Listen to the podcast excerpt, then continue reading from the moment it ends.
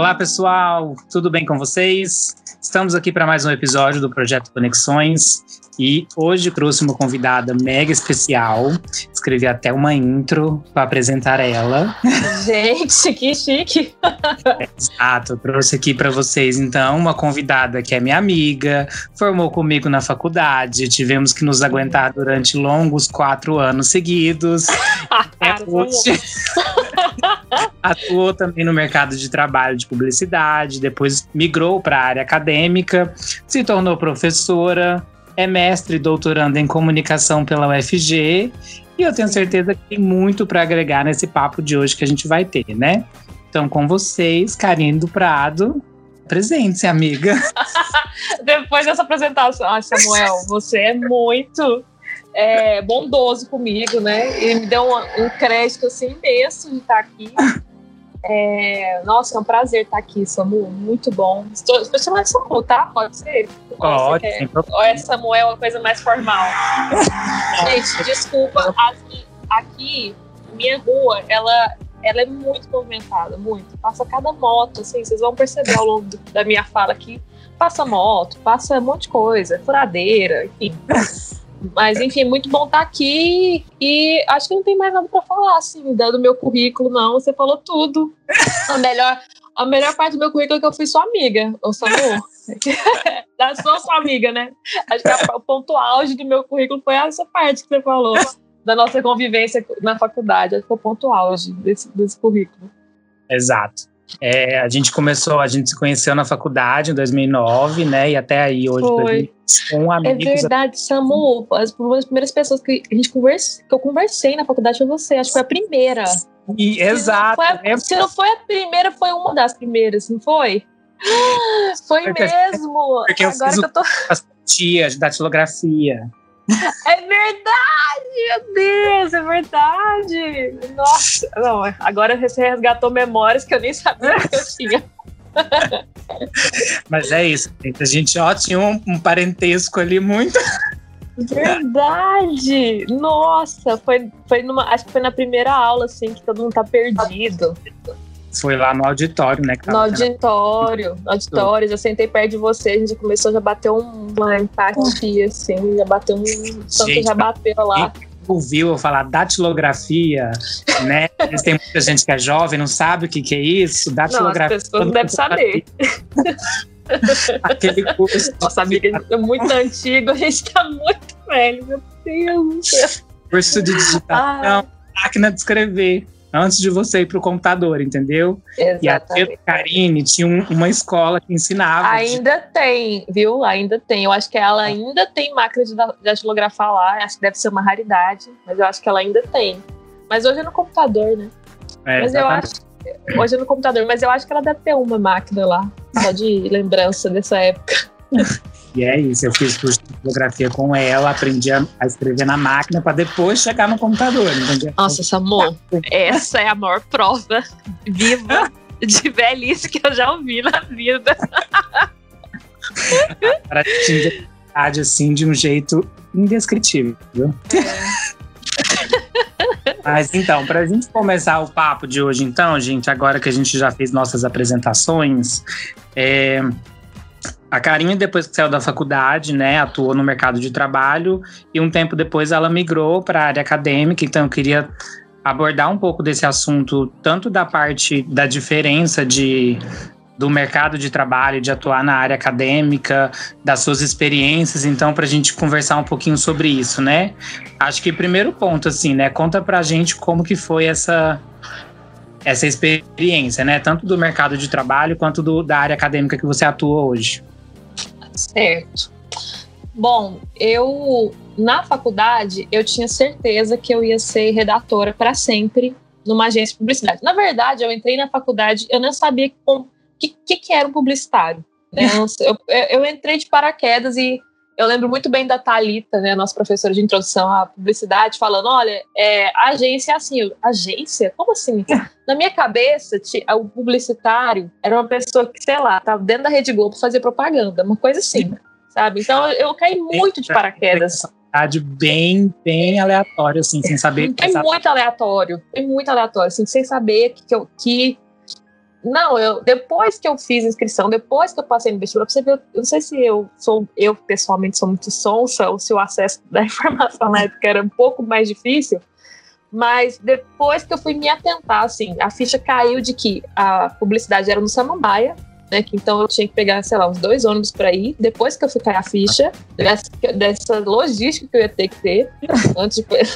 e, e caiu a ficha de que curso era vespertino também. Eu, eu, eu prestei assim, como se fosse, sei lá, eu não nem prestei atenção direito no que eu tava fazendo.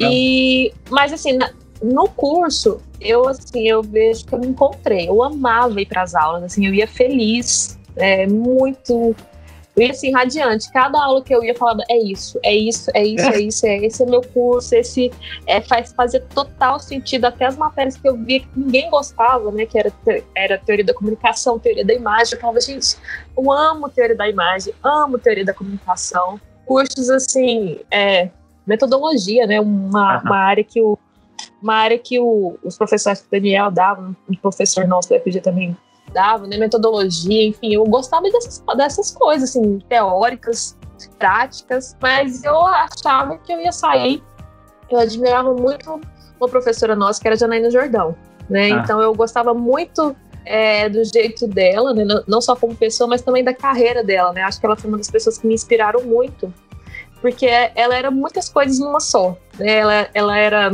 é, tinha a parte acadêmica muito forte, né? Uma, um, ela estudava consumo e até hoje estuda.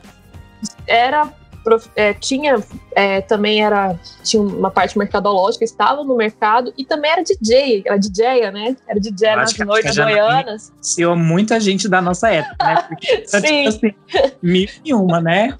Uma pessoa Verdade. jovem, pessoa despojada, pessoa jovem, despojada, legal, nada e gente boa, né? Pessoalmente muito legal e, e múltipla, assim, né? Então eu me vi muito nela. Falei assim, nossa, eu acho que eu quero ser isso, eu quero ser uma pessoa múltipla.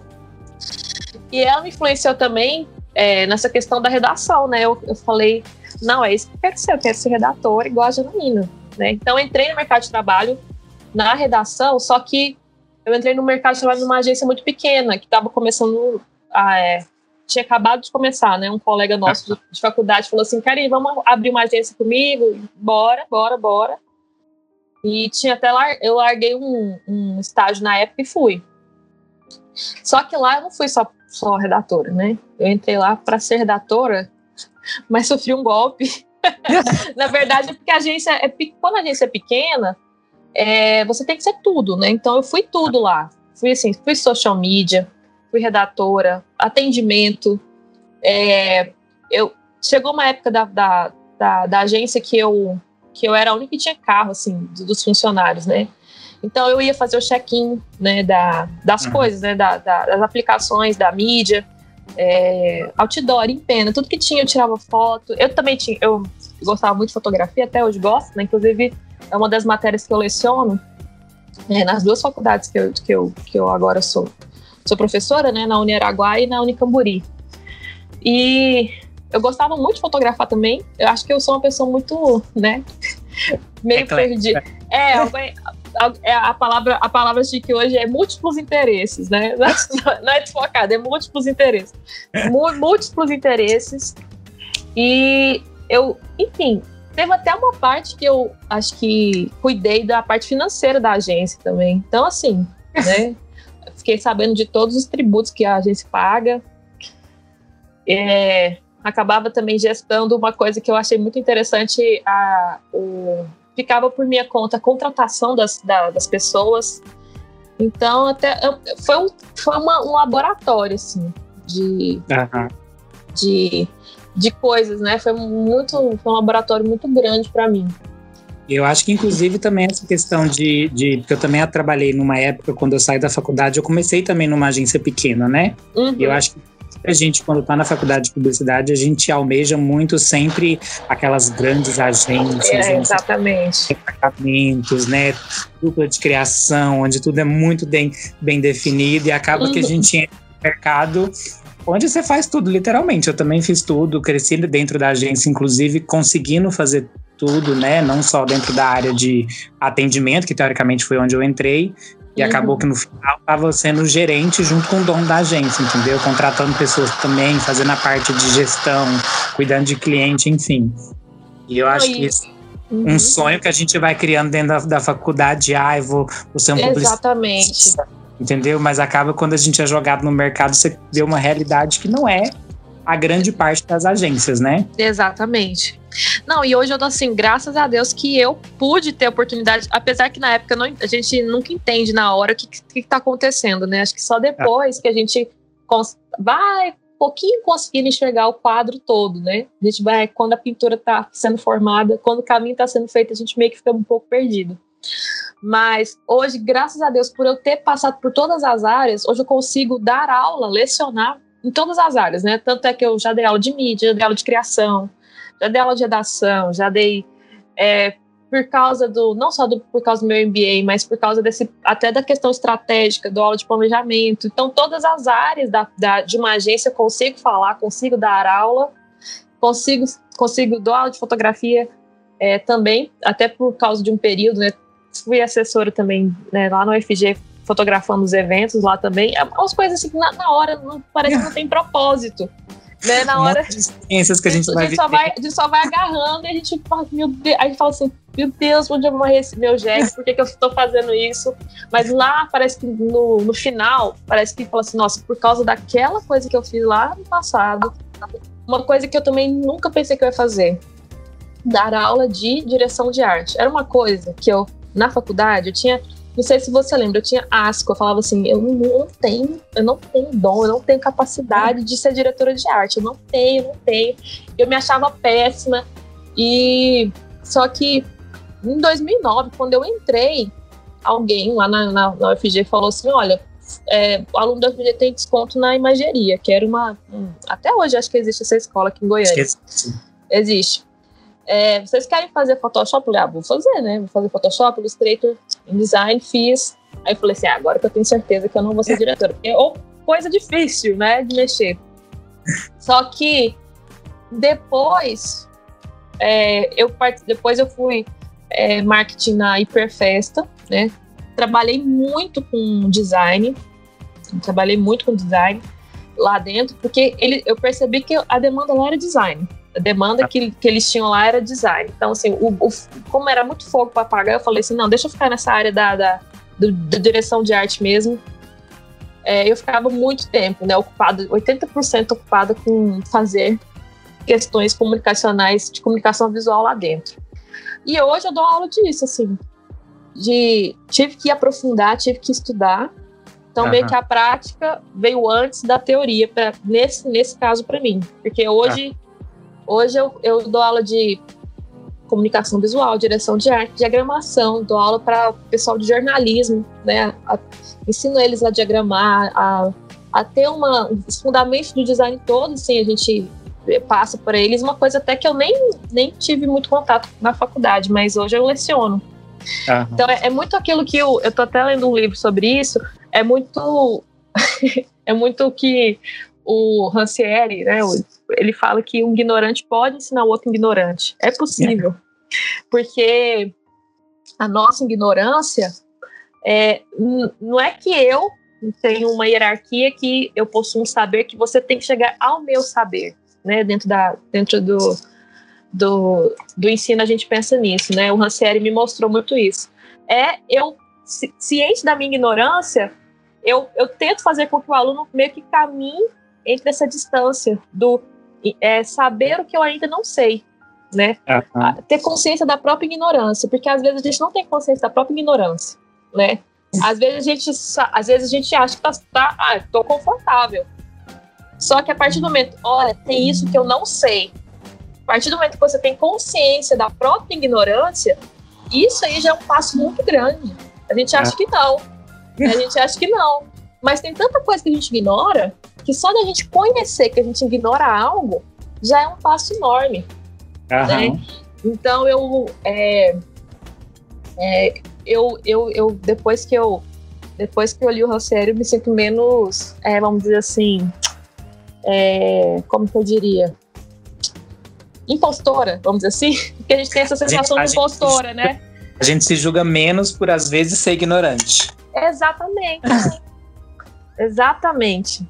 Né? Tem coisas que a gente ignora, simplesmente, gente, nós ignoramos. Mas só da gente, só de eu falar, só de eu mostrar para o aluno, olha, existe isso que você ignora, que até eu também não sou detentora desse saber. Mas você pode, né, correr essa, essa distância, você é capaz de correr essa distância entre o, o, o não saber e o saber, mostrar pelo menos, ó, existe esse caminho. Eu uhum. acho que esse é o papel do professor, né? Eu tenho aprendido muito sobre isso, né? O meu doutorado é sobre isso, sobre ensino. Legal. O meu doutorado tem sobre ensino, é, ensino, ensino na, nesse mundo remoto, né, que a gente está vivendo, né? Que está totalmente diferente. Mas inclusive, é, né? inclusive esse podcast, né? É, inclusive tudo está diferente. Inclusive nós não aguentamos mais esse novo normal. Mas eu tenho, eu tenho no doutorado tenho pensado sobre isso, né? Sobre sobre essa o ensino, né, a diferença, é, os, é, e, e, uma visão crítica também, né, uma, quais foram não só os ganhos, né, que tem vários ganhos Sim. imensos, mas também quais são as perdas, né, desse, desse ensino que é ensino remoto, até das nossas relações, né, qual é a perda que a gente tem do tete a tete, né, de não a gente não está no mesmo ambiente, talvez, né? a gente não está olhando minha, você não está conseguindo me ver na tridimensionalidade, né? Só na dimensionalidade. Então, pensar sobre isso também, né? Sempre ter um olhar crítico em relação a isso. Essa questão do, do, do remoto, ela se tornou uma coisa que a gente teve que aprender a lidar, né? Sim. Porque a gente já estava pronto, já estava mais propício a lidar com o digital, mas não dessa forma como a gente lida hoje em dia. E eu também acredito que tem muitos pontos eu que, que, que por, por, exemplo, a gente viveu uma faculdade que é presencial, né? Tem gente que já está quase indo para o segundo ano Sim. de remoto, né, de ensino remoto. A gente teve um, um comparativo anterior para se falar, não, isso aqui para mim não funciona tanto, entendeu? A experiência é uhum. é diferente. Às vezes a gente não consegue aprender da mesma forma se a gente estivesse experimentando pessoalmente aquela, aquele tipo de conteúdo, aquela matéria. Então uhum. a gente uhum. teve esse, esse tipo de background para poder fazer esse comparativo, né? Que eu fico pensando das pessoas que hoje, por exemplo, entram na faculdade já nesse formato, né? E às vezes elas já entram, óbvio que os jovens já estão muito mais inseridos no meio digital do que a gente, né? Porque a gente teve um período pré-digital ainda, que a gente lidava menos com esses contatos, mas Verdade. as pessoas hoje estão ficando muito, né, nesse meio e eu fico assim, gente, até que ponto a gente vai é, até que ponto a gente consegue ganhar e até que ponto a gente perde muito nas relações que a gente constrói, né? Dentro Exatamente. desse meio Exatamente. digital. Não, eu, tenho alunos, eu tenho alunos que falam, professor, eu não conheço meus colegas, não conheço a minha faculdade, não conheço a faculdade, nunca pisei lá. Eles falam isso, estão já no segundo ano de. Estão indo, né, lá pro. Estão no terceiro período, né, agora. Tem uns alunos que falam, não conheço vocês, não sei que tamanho que você é, não sei como é que é, sabe? Só enxerga é... o com seu rosto. É, só enxerga meu rosto e uma parte do meu rosto, né? Um recorte, assim. E é, é complicado. Apesar de que era um. Já, o mundo já estava caminhando para a digitalização, só que a pandemia ela meio que fez esse forçamento, né? Foi muito Sim. brusco né? Foi muito brusco e, nos, e não, não nos preparou, vamos dizer assim. Gente não, se não foi uma coisa gradual. Tudo que não é gradual, é, há, há, coisa, há alguns, algumas coisas psicológicas, questões de fisiológicas, inclusive, né, de saúde, que, que nos afetam muito, né?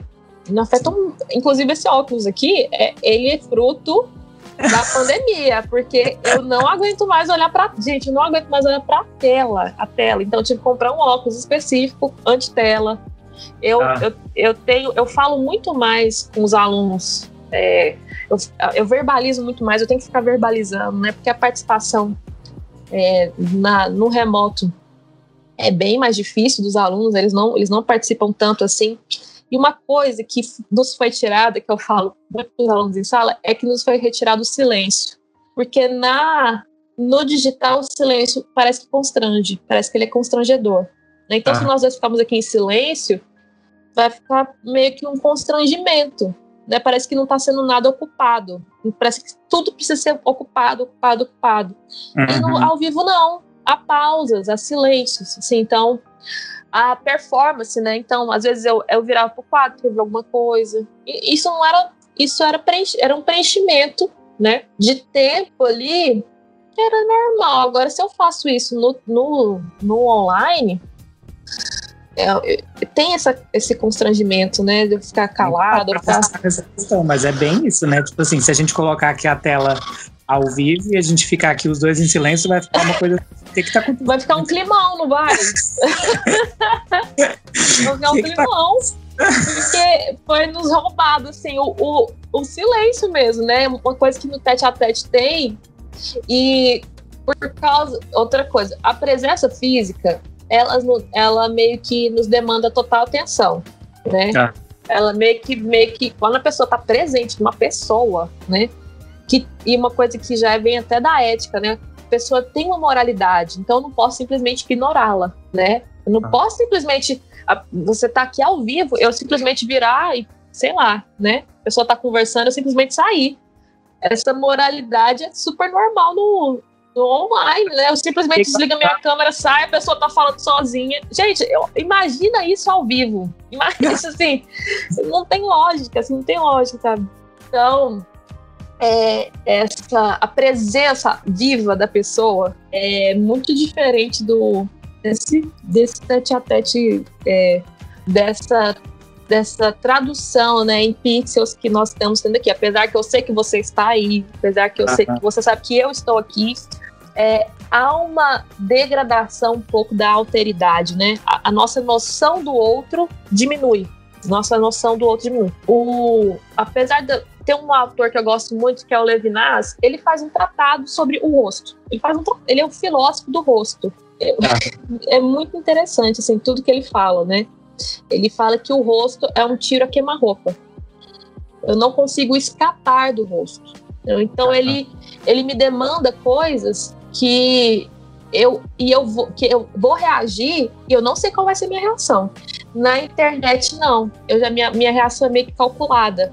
Então eu posso performatizar muito mais. Eu posso ser um fake, eu posso ser um anônimo, né? Hum. Posso a anonimidade, né? Uma coisa que o Bill Churran fala, o nome, o nome, né? Ele aí ele mostra no, no ele mostra isso no alemão, né? Porque ele é ele é um oriental na Alemanha, em Berlim. Mas ele mostra que o nome, a raiz do nome em alemão, nome e respeito, tem a mesma raiz. Então, quando eu sei o nome da pessoa, quando eu sei com quem eu estou falando, há um respeito. Agora, quando é, eu estou falando com anônimo, aí o respeito acaba. É uma coisa que a internet tem muito, né? Anônimos, tem, tem perfis fakes. Então, eu não sei com quem estou falando. Às vezes eu, é um desconhecido, eu vou lá comento as coisas na, na, na, na legenda dele. Então não tem respeito. Já é. Então, por isso, assim, é aí que tá as perdas, né? Há ganhos, sim. Ganhos enormes, né? A gente está aqui nas nossas casas em segurança, conversando, fazendo um podcast. Nós, você poderia estar em Pequim e eu no Japão e a gente conseguiria fazer a mesma ligação. Só que há também perdas, né? Há perdas também. Há há, há problemas aí, né? Há, há uma, essa, no, essa noção de alteridade é alterada. Eu acho que principalmente esses problemas, pela forma que foi muito implementada, né, o digital ah, nesse período que a gente viveu, ela vai ser uma coisa que vai ser percebida por muito tempo e mais para frente a gente vai, às vezes quando voltar à normalidade, né, oremos, vem vacina, oh, e, tipo, a gente vai perceber de fato os danos que isso causou para as relações, né? Principalmente. Uhum. Voltar teoricamente a vida normal, mas acaba que o contato que a gente teve durante quase dois anos neste formato faz com que, né, as pessoas mudem, as pessoas não saibam se relacionar. E a gente, pelo menos, ou, ou somos, somos pessoas, somos, somos pessoas prontas, né? E, e, as crianças que estão em processo de, de formação, né?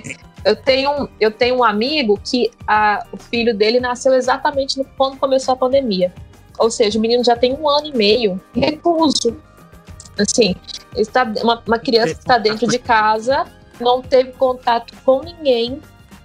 Então, assim, eu acho que o, o que a gente vai sentir na formação. Então, ele já tem problemas de fala, né?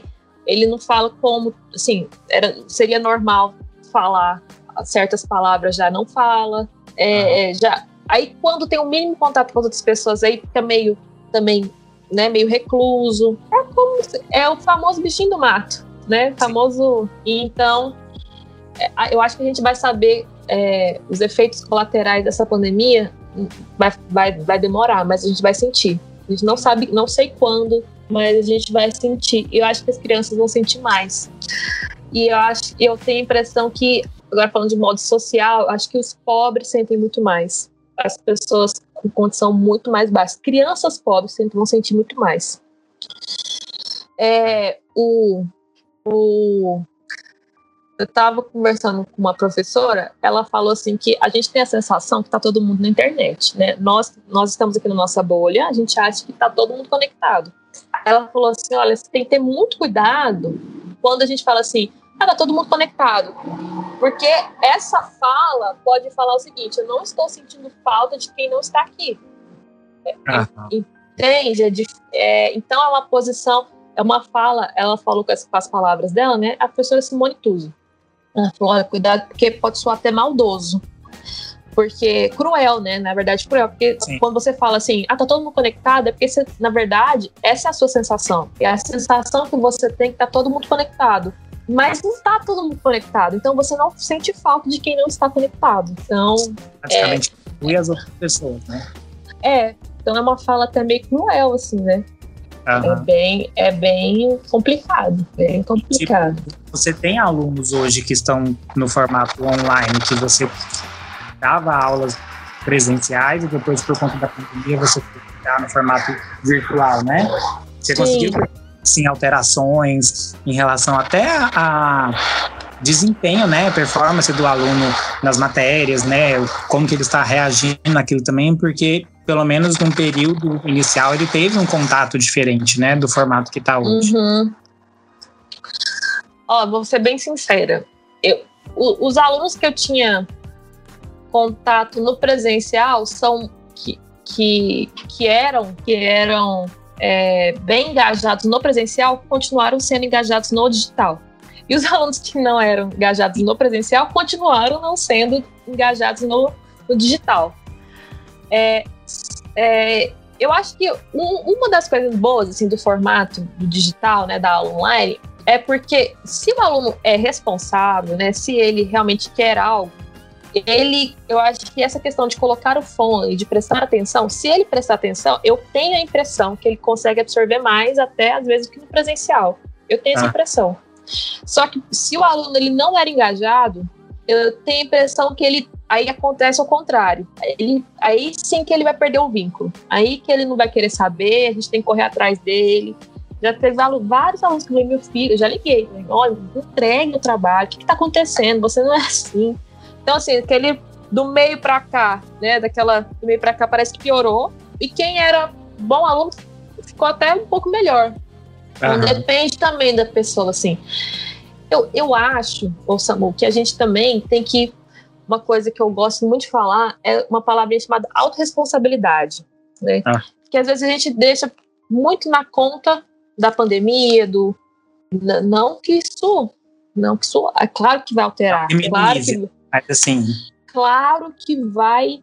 Claro que é uma coisa assim estupenda na vida das pessoas, né? Todo o seu, toda essa contextualização. Mas, às vezes, a gente esquece da nossa autorresponsabilidade.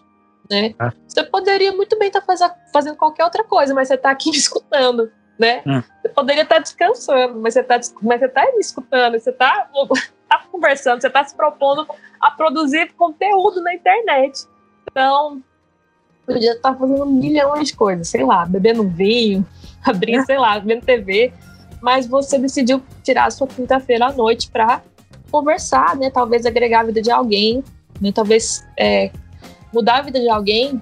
Então, é assim, é, a responsabilidade, uma autorresponsabilidade que você tem, né? Hum. Então, é, às vezes a gente tira isso do aluno, assim, gente, ai, coitado, né? Nossa. Mas ele tem a sua, também sua autorresponsabilidade, até porque uma coisa que eu é, também falo muito para os alunos. É, a nossa educação mesmo, nós somos responsáveis. Nós, é, apesar de que é, uma boa faculdade ajuda muito, né? A, a to, as condições ajudam demais, a você estar onde está, mas você pode estar igual a gente. Nós tivemos as mesmas condições, né? Por exemplo. Uhum. Mas mesmo pessoas nas mesmas condições, dependendo das pessoas, uma vai aproveitar mais, outra vai aproveitar menos, né? Você sabe disso. Então, ou outra vai aproveitar de um jeito, outra vai aproveitar de outro jeito. Então, é, nós temos também que é, pensar nessa autorresponsabilidade, que às vezes a gente ameniza muito, ou às vezes a gente até anula que exista, né? Ah, a gente anula que existe. Se isenta, se isenta totalmente da responsabilidade, né? É. Ah, não, a culpa. Sim, é, eu tô assim por causa disso, disso, disso, disso, daquilo. Mas e você, né? O que você tá fazendo em relação a tudo isso, né? O, acho que é o, tem uma frase, não sei, meio clichê assim, da internet, né? Assim, todo mundo vai sofrer, todo mundo sofre, né? Mas o que você faz com o sofrimento é o que determina o seu futuro, vamos dizer assim, né? Que, que acho, que acho que essa frase fala, não lembro direito, mas eu acho que é assim, o que você faz com as coisas, né? Que te atingem.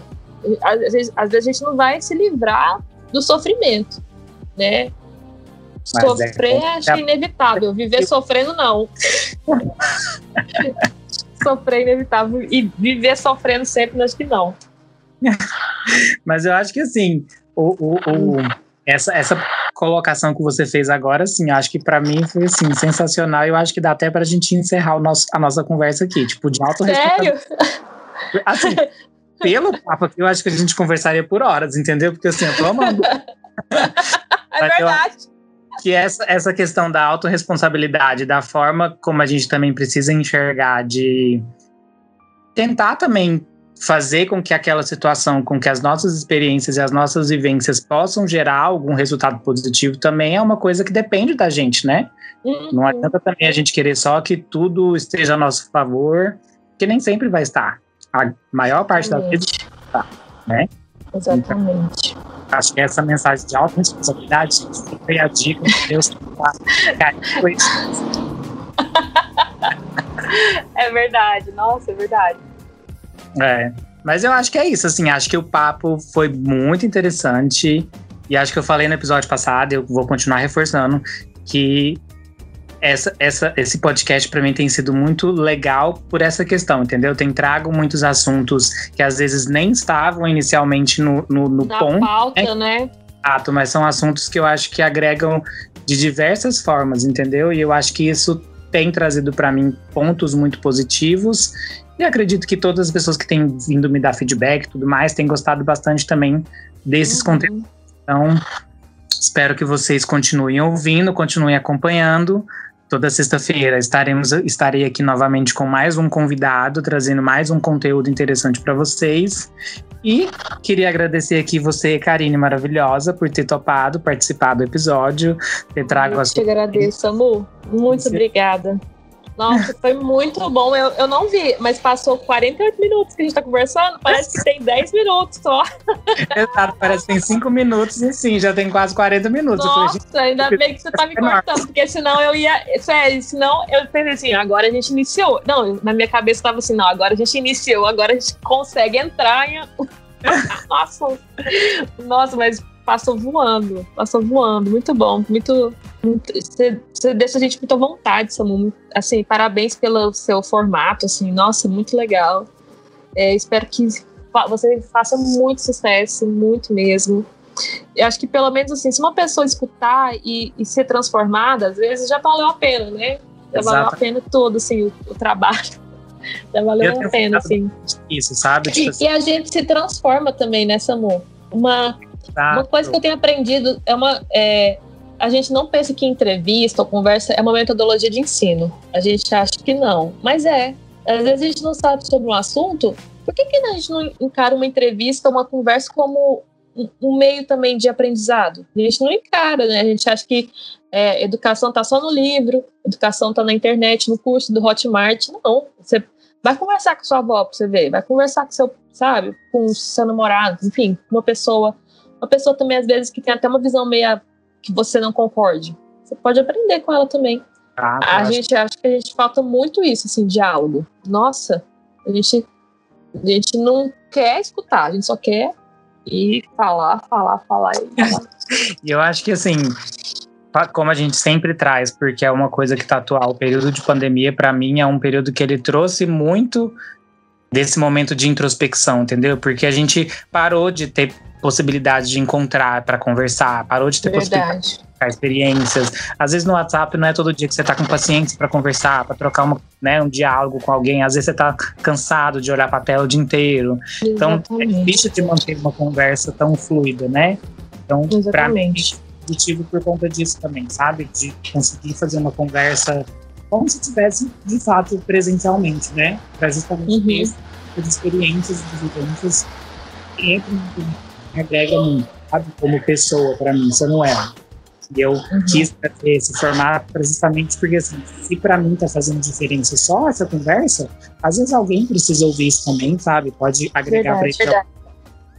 Uhum. Verdade. Então, muito obrigado mais uma Ai, vez. Obrigada eu. me chama de novo, amei. Vamos, me chama. Quem sabe se for ter temporadas, né? Uma segunda temporada é a gente verdade. faz. é verdade. O segundo tema. Ai, eu, Mas é isso, gente. Amei. Muito obrigado e acompanhe na semana que vem o nosso próximo episódio com mais um convidado aqui no Projeto Conexões. Um beijo e até o próximo episódio. Tchau, tchau.